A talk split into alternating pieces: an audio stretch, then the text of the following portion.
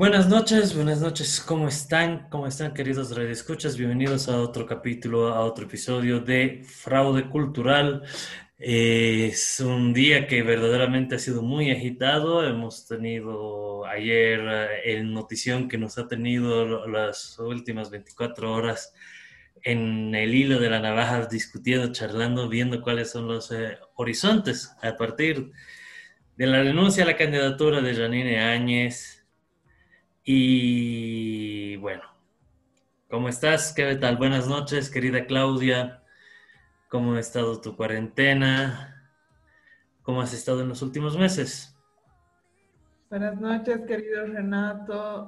Em, de pronto la novela se pone interesante porque la novela transitoria, ¿no? Se pone interesante porque de pronto la protagonista, matriarca y eh, gobernante de este maravilloso país, hace un anuncio que en realidad nunca debería haber sucedido.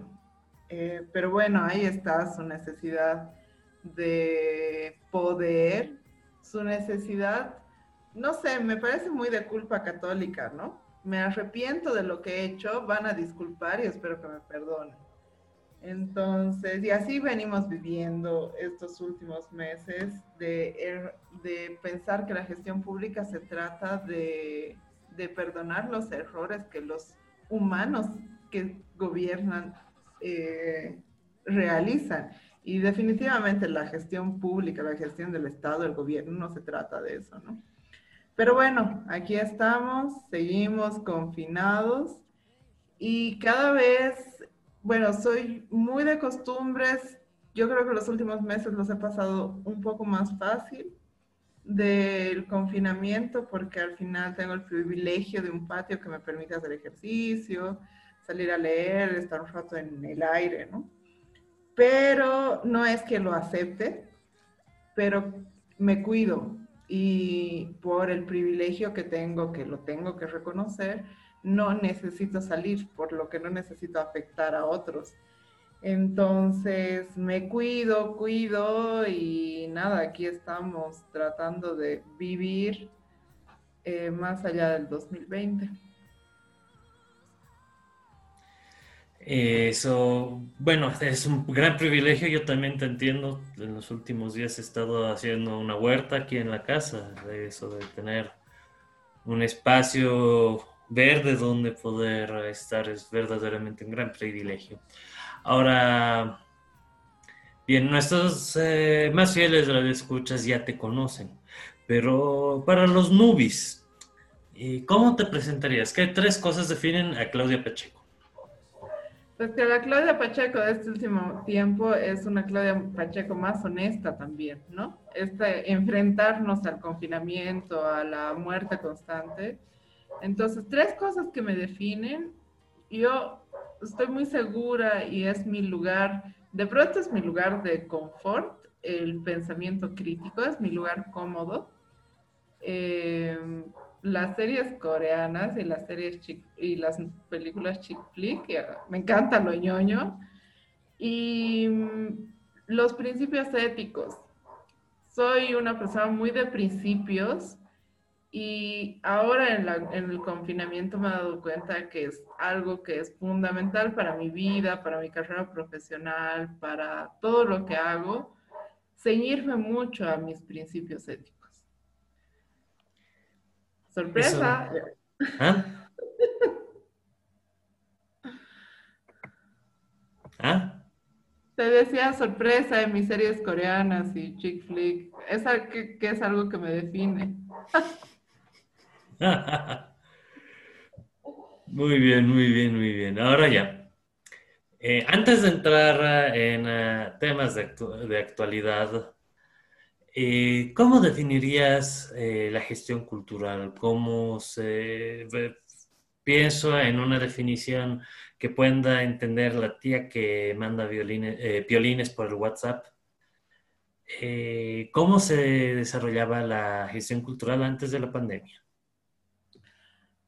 Bueno, la gestión cultural es una serie de conocimientos que las personas que queremos, que le tenemos amor a la cultura, hemos juntado, ¿no? Eh, como un amásigo, un almácigo.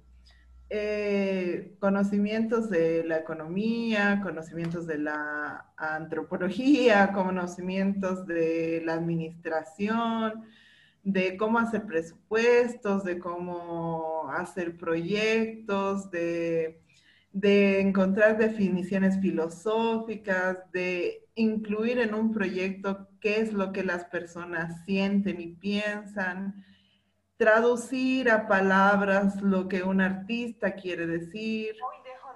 Esa, esa es la gestión cultural en términos de, de lo que podría ser un concepto. Es una suma de conocimientos para realizar un proyecto, programa, depende del nivel.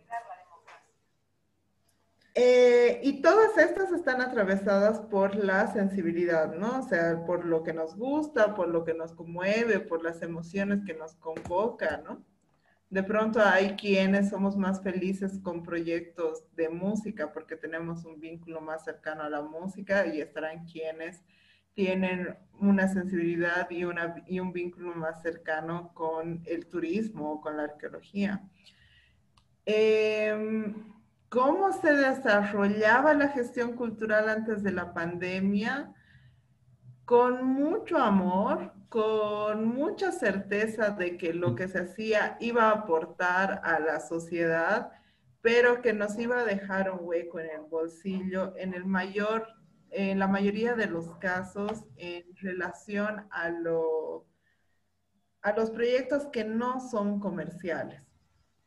Eh, me refiero a proyectos que no pueden ser vendidos de forma masiva, que tienen que ver con pensar un poco, un poco más creativo, más lejos, más fuera de lo común, eh, que no es que son mejores, sino que necesitan eh, una gestión económica distinta a proyectos que pueden fácilmente vincularse con muchas más personas porque están referidos a emociones que conocemos.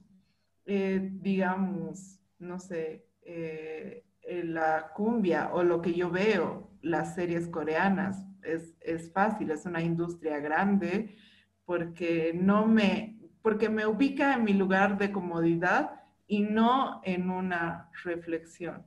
Entonces, antes de la pandemia estaban quienes tenían un poco más de audacia y podían hacer eh, proyectos comerciales que les permitían vivir y estaban quienes hacían gestión cultural un poco más eh, difícil. Entonces, y que les traía menos réditos económicos. Y una de las cuestiones bastante complejas de la gestión cultural y de estos conocimientos que hemos juntado para hacer esta profesión es que muy pocas veces, ya que eh, muy pocas veces los proyectos culturales han hecho una gestión sobre los riesgos como se hace, como hacen los economistas, como hacen los administradores, como hacen los ingenieros. Muy pocas veces la gestión cultural ha hecho este análisis porque conocemos el riesgo y no nos importa. Hacemos los proyectos porque sí, los queremos y nos da la gana y está muy bien. Pero estos riesgos han estado ahí siempre la precariedad ha sido uno de los factores determinantes, tener dobles o triples jornadas de trabajo, eh, tener muy pocos recursos, invertir mucho para ganar muy poco, eh, saber que, que las audiencias son inconstantes, que además no tenemos datos para conocer cómo se conforman las audiencias, qué consumen los bolivianos, no lo conocemos. Entonces, ya esas eran las, las dificultades de la gestión antes de la pandemia. Y con la pandemia esto se ha trasladado nada más a lo virtual, porque en lo virtual no es únicamente este factor que ha amplificado unas vías para mejorar los trabajos de la gestión cultural o vías para generar mejores condiciones económicas.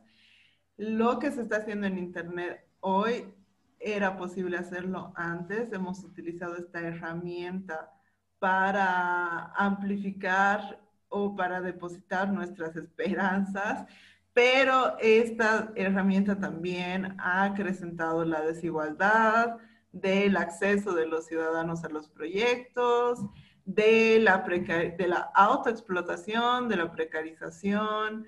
Muchas cosas se hacen gratuitas, no es posible cobrar. Eh, redes como Facebook están actualizando sus servicios por los que van a cortar, por ejemplo, el streaming de música. Eso va a afectar mucho a quienes se, hacían publicidad por las redes.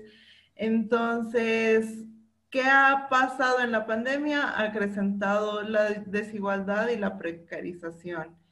Y otra vez, nuestra gestión de riesgos no es posible porque estamos buscando cómo vivir, ya que la gestión cultural en Bolivia es otra actividad informal y de la que se vive al día, básicamente.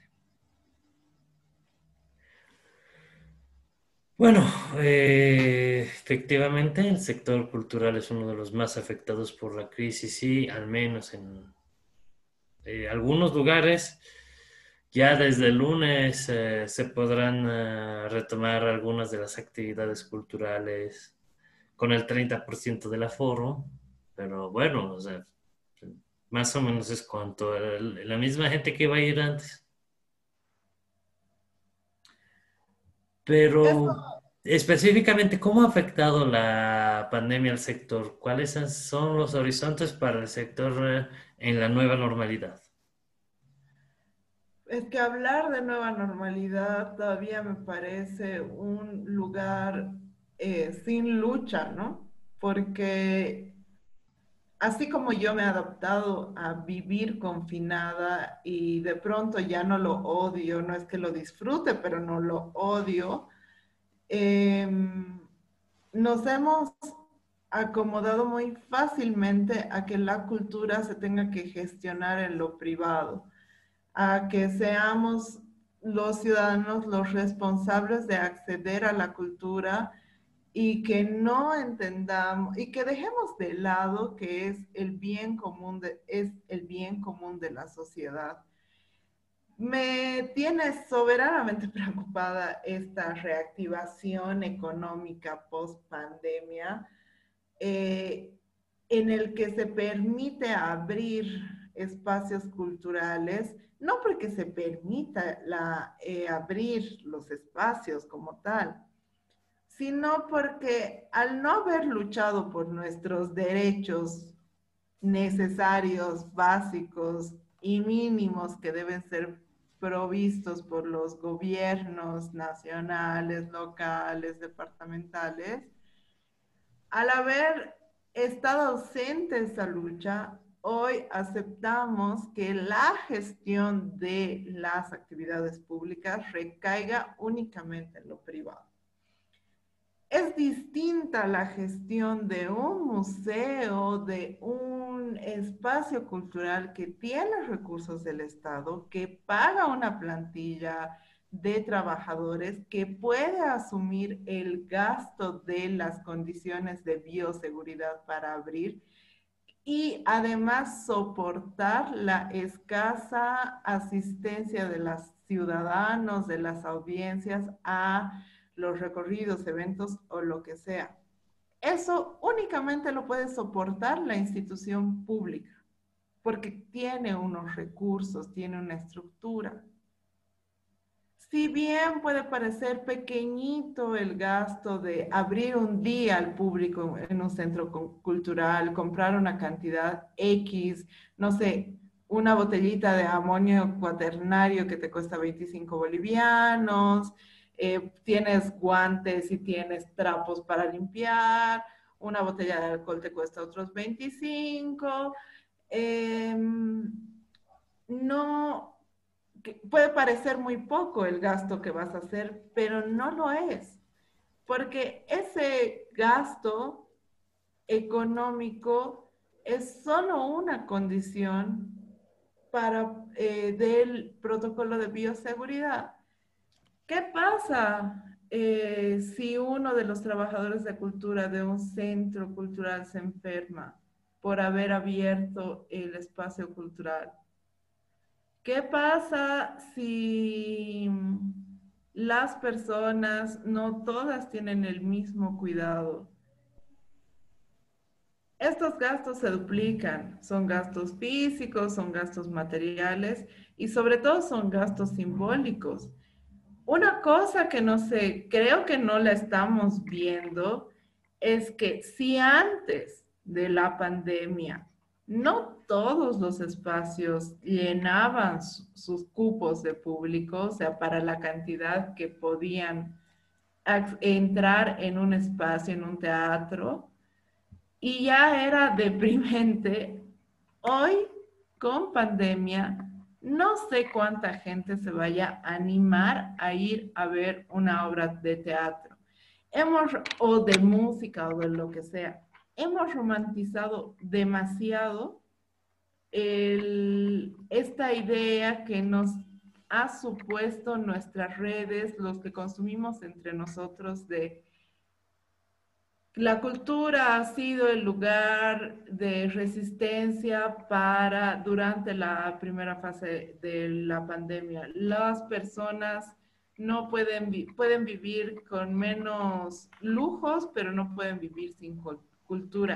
Es verdad, pero no creo que ahora se vaya a anteponer esa necesidad de cultura ante la, la seguridad física y de salud de cada uno. Pero además, dejar a los espacios culturales gestionados solos, sin haber aprobado protocolos de bioseguridad, sin acompañamiento de los de las gestiones de salud municipales, nacionales, sin apoyar, sin acciones efectivas, eh, los costos son altos, los, gastos, los costos simbólicos, los costos físicos, los costos emocionales para quienes hacen el esfuerzo de abrir y que no saben con qué se van a encontrar. Entonces, ¿cuál podría ser el horizonte? Creo que tenemos que entender que tenemos que luchar todos juntos por nuestros derechos comunes, que la que la cultura es un bien común y que no, si bien el Estado tiene que garantizar condiciones para que en lo privado nosotros querramos hacer nuestros proyectos de forma independiente, el Estado tiene que garantizar el acceso mínimo a los derechos culturales. No mínimo, tiene que garantizar el acceso a todos los derechos culturales y eso, son, y eso hoy es con acciones concretas desplazando el mercado y poniendo al centro el bien común, que es la cultura, la educación y la salud. Y estas tres van de la mano para las actividades culturales. Y no hemos tenido, ¿no? O sea, la educación de protocolo de bioseguridad ha sido, si no te pones el barbijo, te mueres. Eso no es una acción de educación. Eh, esa no es una acción responsable, no es una actividad, es, no, es una, no es un plan público para mejorar eh, las condiciones de salud. Es simplemente eh, violentar nuestra, nuestro espacio público. bueno, sigamos con la actualidad. Ha habido muchas cosas que han pasado en una semana y finalmente, finalmente se ha dado fin a la cefalia institucional en el sector cultural.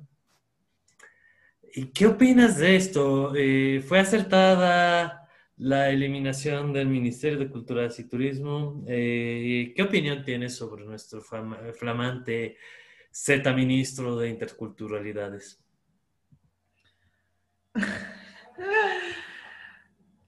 Acertada, ni acertada, no, no hay una palabra que exista en el universo para calificar el cierre del Ministerio de Culturas y Turismo, menos ahora.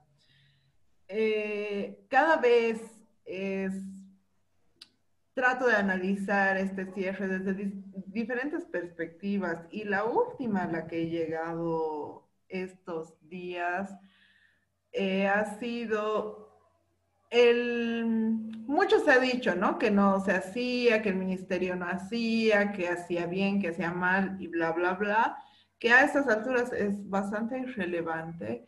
Pero algo que creo que las personas que hemos sido parte del servicio público en diferentes formas, no únicamente en el ministerio, en diferentes instituciones, creo que no hemos asumido, eh, y que hoy nos encontramos desempleados, creo que no hemos asumido un rol importante.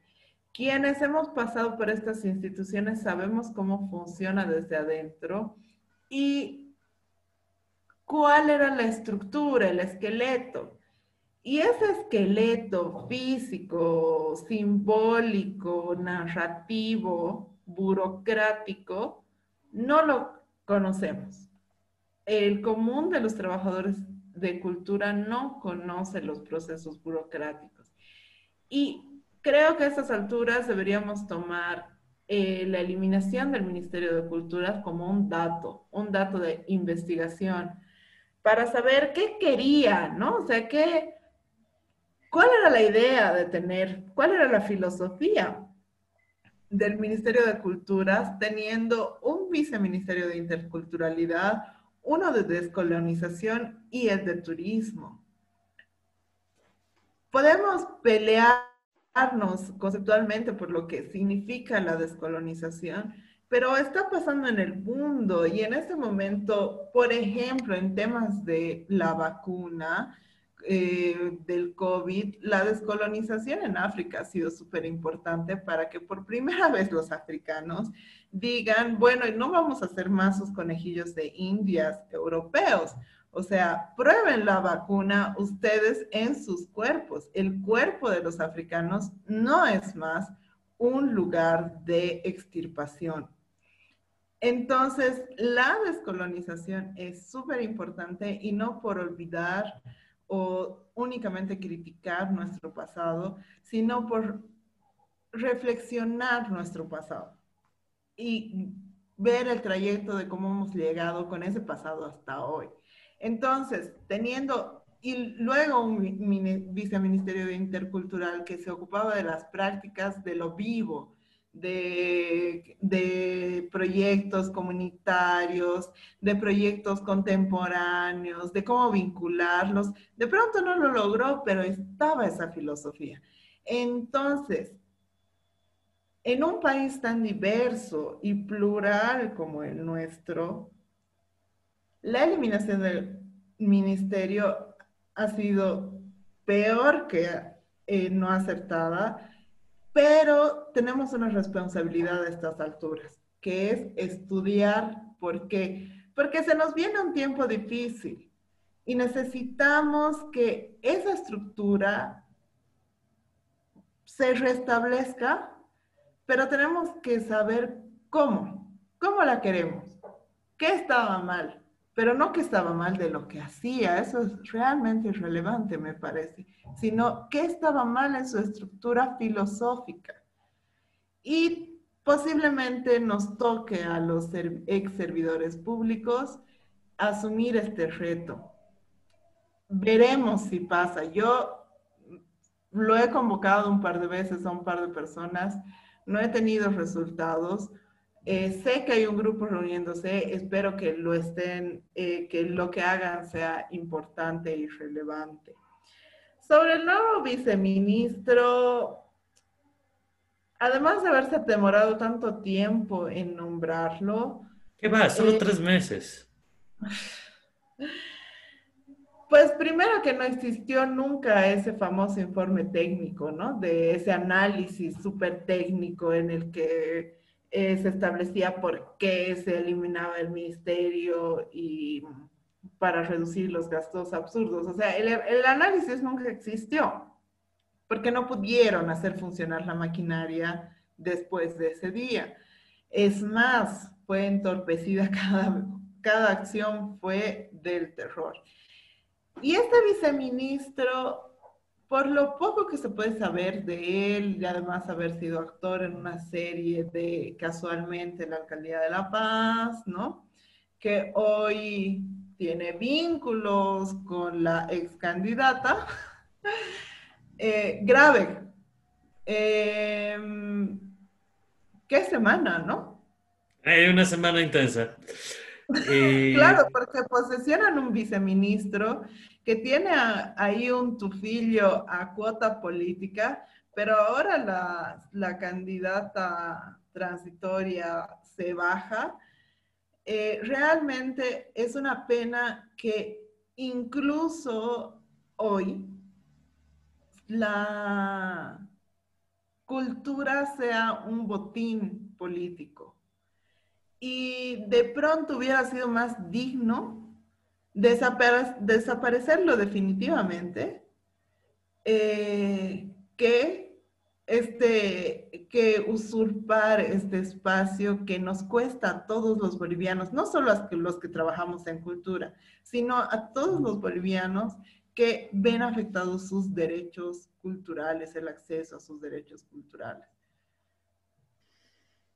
Sí, definitivamente es eh, un tema verdaderamente sobrecogedor, pero vamos adelante y entramos ya en otros argumentos de, eh, de actualidad, porque hoy han retomado los trabajos de la Asamblea del movimiento Todos Somos Culturas, esta Asamblea de Emergencia que ha tenido sus luces y sus sombras, muchísimo caiqueo pero esperemos que ahora ya vayan en una dirección más clara. Y siempre eh, se toca el tema de legislación y cultura, en particular en los últimos meses. Después de lo del ministerio han habido intentos por parte de diputados de nuestra ex eh, candidata que habían hecho una propuesta mm, de una ley de culturas, digo, de, disculpen, de una ley del artista que era muy peculiar porque era muy, muy, muy parecida a una ley del artista que se había propuesto el año pasado y que fue rechazada por básicamente todas las organizaciones del sector, menos un par que se inventaron ese mismo rato. Eh, ahora, la pregunta es muy simple. Eh, uno, ¿qué opinas de esta última ley del artista? Y dos, eh, ¿qué consideras prioritario, una ley del artista o una ley de marco de culturas? Este proyecto de ley del artista, además de ser un chiste, eh, quienes lo gestionaron aparecieron en 2017 apareciendo organizaciones, así como por arte de magia, em, en busca de privilegios impositivos que no tienen nada que ver con el sector en el que trabajan. Porque hay quienes eh, consiguen contratos, no sé, de por una hora de presentación de 45 mil, 100 mil bolivianos, y hay quienes eh, consiguen un contrato o ganan por una hora de presentación menos de 2 mil bolivianos. Entonces, hay una cuestión de legislación que tenemos que hablar, porque no podemos negar la actividad artística, pero tenemos que tener claro que hay quienes ganan un montón y se privilegian con leyes que nada tienen que, en las que, de los que no, perdón. En las que no se benefician de las que no deberían ser beneficiarios, porque tienen posibilidades de mercado que otros no, y es obviamente no es porque uno sea bueno o el otro malo, sino porque los horizontes artísticos son distintos. Están los comerciales y están los artísticos. ambos son productos de arte, pero tienen diferentes fines.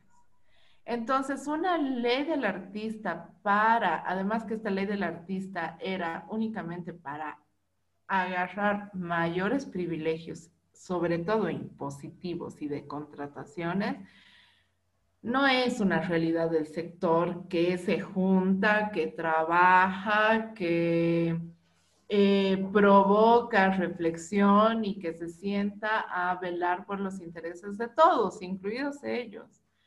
No estoy diciendo que sean malos, pero creo que hay que tener claro eh, la diferencia de los mercados. No es lo mismo, ¿no ve?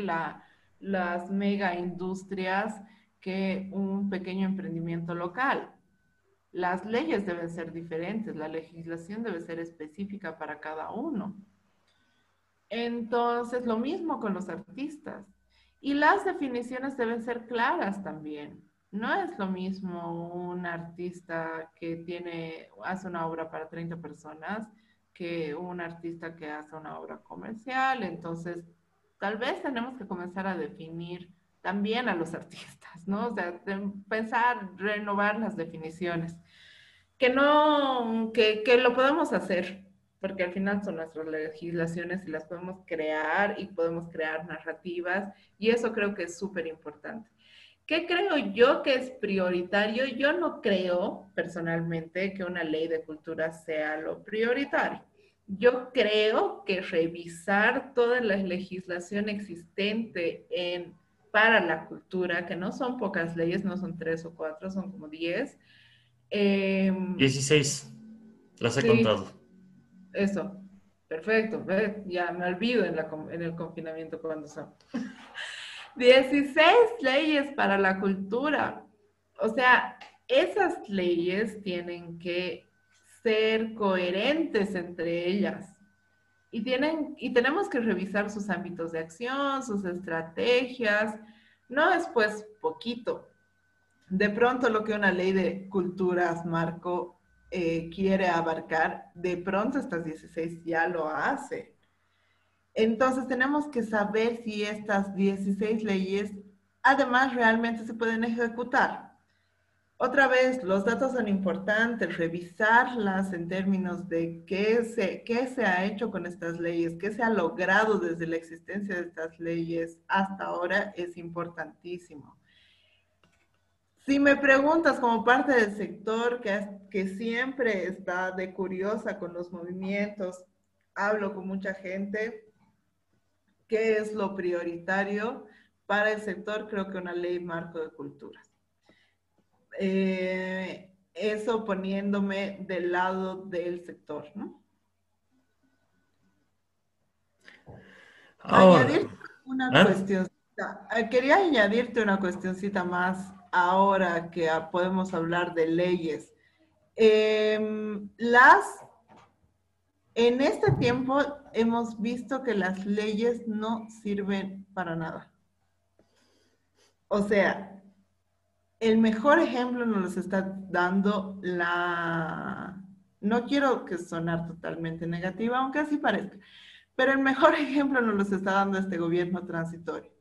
El legislativo saca una ley el Ejecutivo la rechaza, no la aprueba eh, o simplemente la incumple. Entonces tenemos que ver este trayecto de las leyes, si es o no importante. Hacer en este momento el trabajo, cuándo lo hacemos, por qué lo hacemos, con quiénes lo hacemos y cuáles son los errores que han tenido y dificultades que las leyes de la cultura han tenido hasta ahora. Sí, eh, justamente hace unos días estaba viendo unos videos sobre la cuestión de la legislación cultural y una, no me recuerdo si era un gestor cultural o un analista español, decía, lo primero que se hace al momento de hacer una norma es ver la forma de poder comprobar que esa norma se lleva a cabo. Ajá. Más, más clarito, difícil, ¿no ve? Eso es lo primero que tienes que ver, cuando lo pensamos. Y te aseguro, he leído toda la legislación en materia, ninguna. Cero, ninguna. Ninguna pasa esa prueba. Pero bueno, sigamos adelante porque si no, esta entrevista ya vamos a llegar a pasado mañana. Eh, sigamos con un tema, ya no está en actualidad porque bueno, ya ha pasado tiempo, hace como un mes, creo que hasta un poco de más de un mes se ha clausurado el año escolar, después un tribunal anuló esa decisión, pero parece que al gobierno no le llegó esa noticia y es un chenco que todavía no terminé de entender. Lo importante de todo esto es que se puso sobre la mesa el tema de educación. Ahora,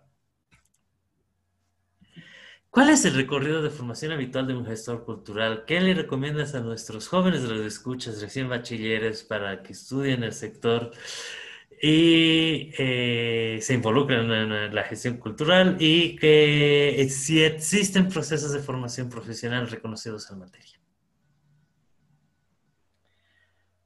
¿Qué les recomiendo a los jóvenes? Que no se metan a estudiar economía definitivamente. o sea, es, creo que antes, a ver, mi trayecto en gestión cultural ha sido de pronto bastante privilegiado. Siempre digo que soy una mimada porque he tenido desde muy jovencita, desde los 16 años, la posibilidad de estar involucrada en proyectos. Y he aprendido mucho de mucha gente, de mucha gente grande, o sea, tanto como mayor que yo, como con un espíritu bastante generoso conmigo. Eh, pero a, a estas alturas de mi vida y de todo el camino que he podido recorrer, entiendo que es importantísimo eh, estudiar economía, em, entender las claves de la economía. Porque algo que tenemos quienes nos dedicamos a la cultura es una sensibilidad que no viene desde la búsqueda de una carrera, sino viene desde que aprendemos a leer y nos enamoramos de la lectura o de la danza o del teatro, como sea que haya sido nuestro proceso con la cultura o de la comida, de lo que sea. Esa sensibilidad existe en nosotros y va a perdurar más allá de los daños que esta carrera nos pueda generar. Eh, yo eh, sí, a veces mucho mucha violencia, ¿no? De, al gestionar la cultura, al ser gestora cultural por la precariedad, por la falta de condiciones, por ¿no? Por todo lo que ya hemos hablado. Pero eh, mi pasión persiste. Entonces, no es, creo, necesario encontrar la búsqueda de la sensibilidad, sino adquirir herramientas altamente técnicas. Una de ellas es entender la economía y cómo funciona la economía, qué es la economía, la sociedad y el poder. Por lo que es importantísimo que una persona que quiera dedicarse a la gestión cultural tenga ese sentido amplio de trabajo, de estudio de muchas áreas porque la gestión cultural lo único que hace es ser una bisagra de la economía, de la administración, de las finanzas, de la técnica legislativa, de la cuestión impositiva, del montaje de, escenarios. Entonces es importante que alguien sepa de filosofía, esté muy enterado de cómo se genera un proyecto económicamente, Creo que a estas alturas es importantísimo estudiar qué es la gestión de riesgos, cómo se gestionan los riesgos, cómo se hacen proyectos económicos, no para volverlos industria, porque yo soy peleada con la industria y la economía naranja, pero es súper importante que te, adquiramos eh, herramientas técnicas que nos permitan avanzar en una función, en la función de la gestión cultural ordenada y técnica. La sensibilidad la tenemos, tenemos que cruzar todo lo técnico con la sensibilidad. Es diferente hacer un proyecto económico con sensibilidad al arte y la cultura que uno de venta de Coca-Cola. Procesos de formación cultural en Bolivia existen en el nivel de posgrado y eso es una pena. Eh, creo que la única carrera que tiene una especialidad de gestión cultural, cultural en Bolivia es la carrera de antropología de la Universidad de San Simón en Cochabamba. Eh, luego existe la maestría de gestión cultural en la Universidad Andina en Sucre. Existen los diplomados de gestión cultural. Este año ha iniciado la Universidad Católica de Cochabamba también una maestría en gestión cultural y diversidad cultural, si no me equivoco. Y hace poco la UPAL tenía una, un diplomado también. Pero estos diplomados siempre giran en torno a el entendimiento de la cultura, son un poco más antropológicos. Si bien los gestores culturales hacemos un trabajo etnográfico, no como, eh, como los observadores, sino como parte de la sociedad, eh, lo que nos falta, creo yo, creo mucho que en formación son las cuestiones claves técnicas, administrativas, económicas. Eso, querido Renato. Has nombrado innumerables veces económico y bueno, en este momento el horizonte es algo gris entre el smog y el humo de incendio, pero ¿cuál crees que es eh, el futuro del sector cultural? ¿Cómo ves el futuro económico del sector cultural? ¿Qué propuestas podría sugerir para este futuro? ¿Y cómo podríamos potenciar eh, el sector eh, cultural a mediano o largo plazo? A ver, no vamos a hacer nada que no, hayamos hecho antes. Eh, en los últimos... hermana, eso me suena a corrupción.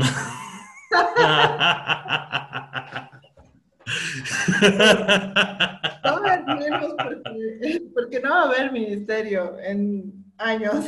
Eso, estoy casi segura de que no vamos a tener una institución nacional, así que de esa corrupción nos podemos despreocupar. Ah, ok.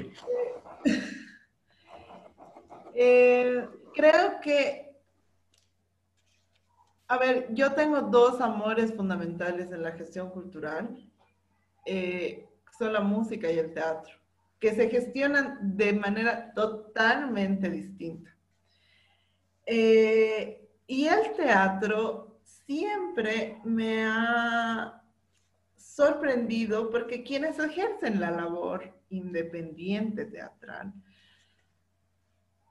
en Bolivia, muchos grupos han trabajado hace muchos años bajo una lógica de cooperativa que recién la estoy entendiendo ahora, eh, porque estoy estudiando lo que son las cooperativas. Justamente para ver cuál es el horizonte de la cultura o un horizonte económico en términos de que los países latinoamericanos son, tienen eh, la tasa de trabajo informal más alta. Eh, más del 60% en Bolivia de los trabajadores son informales. En las encuestas que hace el INE, hay un dato del INE que los trabajadores de la cultura tienen, adquieren un sueldo medio, ¿no? Básico, eh, de 2.572 bolivianos. Ese es el dato entre 2016 y 2018. Entonces, ¿por qué? Porque no tenemos condiciones, porque nuestros trabajos son informales, porque no podemos hacer negocio, porque a veces no sabemos cómo hacer negocio, porque somos unos enamorados de nuestros procesos y no los vamos a vender a nadie, que está muy bien. Entonces, he estado pensando en este trabajo de cooperativa que algunos eh, grupos de teatro han eh, trabajado a lo largo de la historia de Bolivia. Me parece que no es únicamente reciente, posiblemente Raúl Salmón y Liber Forti tal vez lo hayan trabajado, no lo sé, quiero soñar con que sí, porque este trabajo de cooperativa, de cada uno pone lo que puede, recuperamos y luego eh, cada uno pone lo que puede. Haces la inversión, la hacemos todos conjunta. Cada quien eh, recuperamos la inversión primero y luego cada quien tiene un sueldo de acuerdo a las responsabilidades y sobre las ganancias nos las distribuimos en partes iguales. Me parece una metodología interesante de trabajo económica. Tal vez eh, yo también me peleo con esto de que los bolivianos somos muy comunitarios, del trabajo colaborativo, que es otra romantización. Entonces, tal vez este modelo que, que le llamamos AINI, ¿no? Eh, pueda, pueda darnos una luz de cómo deberíamos tal vez gestionar la cultura en esta nueva etapa de crisis que vamos a vivir cuando decía que no vamos a hacer nada que no hayamos hecho antes, es que si la cultura ha estado en crisis antes de la pandemia, antes de este gobierno, antes de los 14 años, o sea, antes, antes, antes, antes. Antes de que iniciara la República. Antes de que iniciara la República. O sea, de pronto la crisis no ha estado cuando, cuando llegaron colonizarnos, pero no lo sabemos. Em, pero la crisis de la cultura no es por los 14 años ni por, eh, ni por el gobierno transitorio. Sufre fases de potenciamiento de la crisis, pero la crisis viene de antes.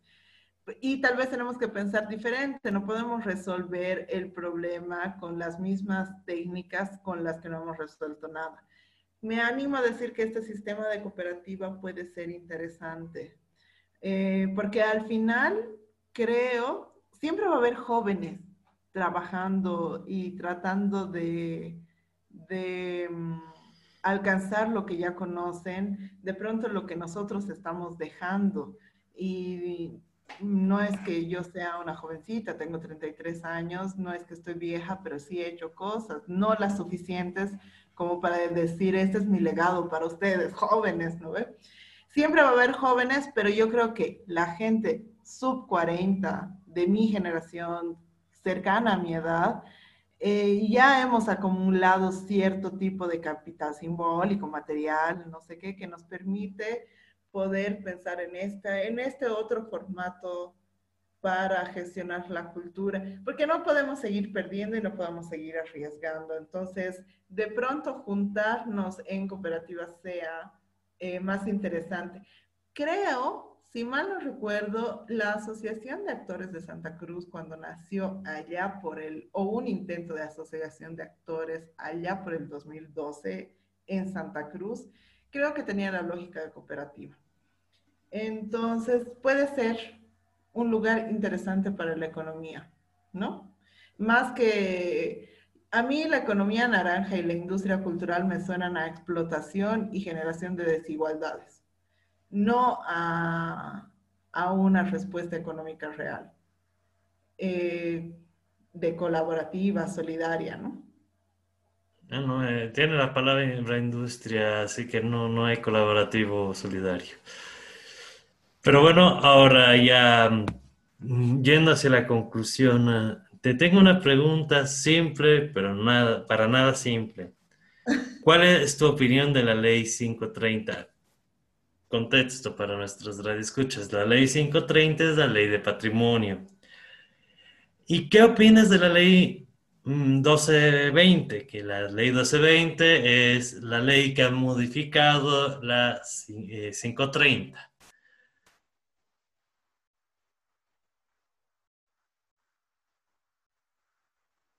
Clau. Clau. ¿Te ha cortado? Ah, no, ahora te escucho. Ah, yo sigo aquí. Se, no, decía 5.30 y, y se cortó. Ah, no, uy, ya, ok. Repitamos la pregunta entonces. Ahora, ahora ya, ya no sea la conclusión de este nuestro eh, programa. Eh, una pregunta simple, pero no muy simple. ¿Cuál es tu opinión de la ley 530? La ley 530, para nuestros radioescuchas, es la ley de patrimonio cultural y la ley 1220 es la ley que modificó la 530. Ahora bien, Claudia, ¿cuál es tu opinión sobre la 530 y cuál es la opinión sobre la 1220?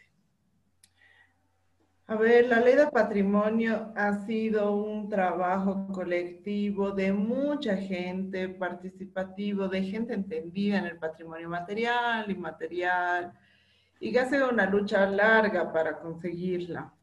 Evidentemente con muchas deficiencias.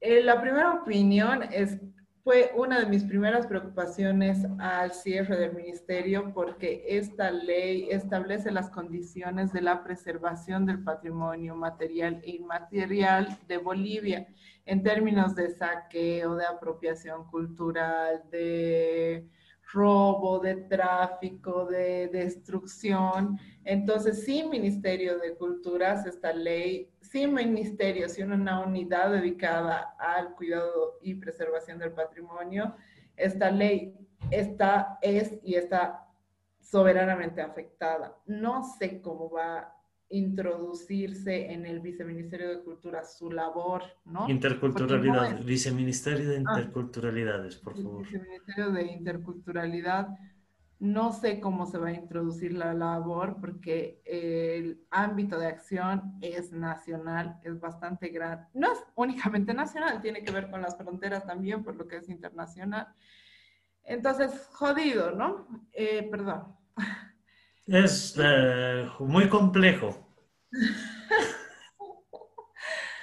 Entonces, se ganó esta ley, se la aprobó y tal y luego la ley 120 que hace unas modificaciones en términos de definiciones, como lo que, lo que se puede definir como sitio, ¿no? Para el, eh, este término muy ambiguo, impreciso, esta modificación de la 120, que entorpece la aplicación en el cuidado de los sitios arqueológicos en términos de conflicto, ¿no? O sea, eh, de desarrollo económico, o sea, progreso o memoria, ¿no?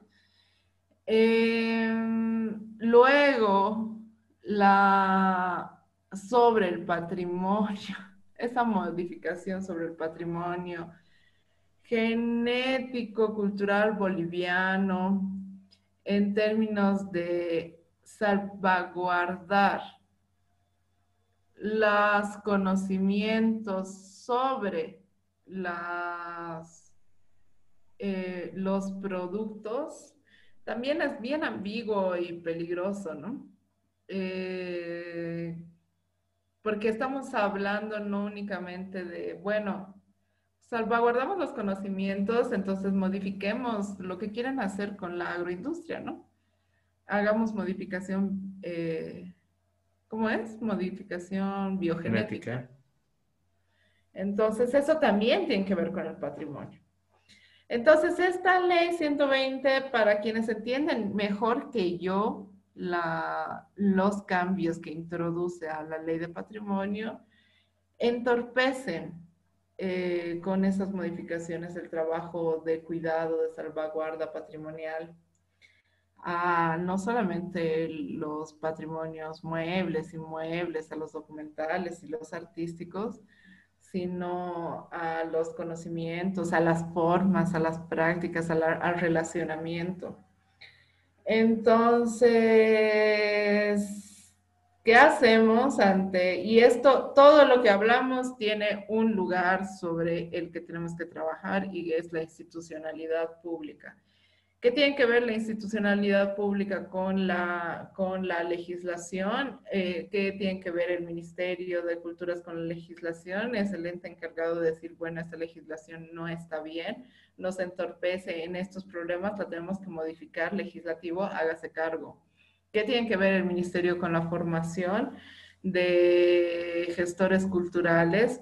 Que los, si no existen gestores culturales formados que no adquieren una licenciatura o competencias, nunca se va a poder cambiar las estructuras a nivel local y departamental porque las exigencias de la burocracia no permiten contrataciones de personas que no tengan título únicamente en términos de autoridades que son designadas por una autoridad mayor. Entonces, las instituciones culturales departamentales y locales no están llenas de gestores culturales, están llenas de personas que pueden acceder a cargos técnicos y que de pronto en su mayoría no aportan al desarrollo de la cultura.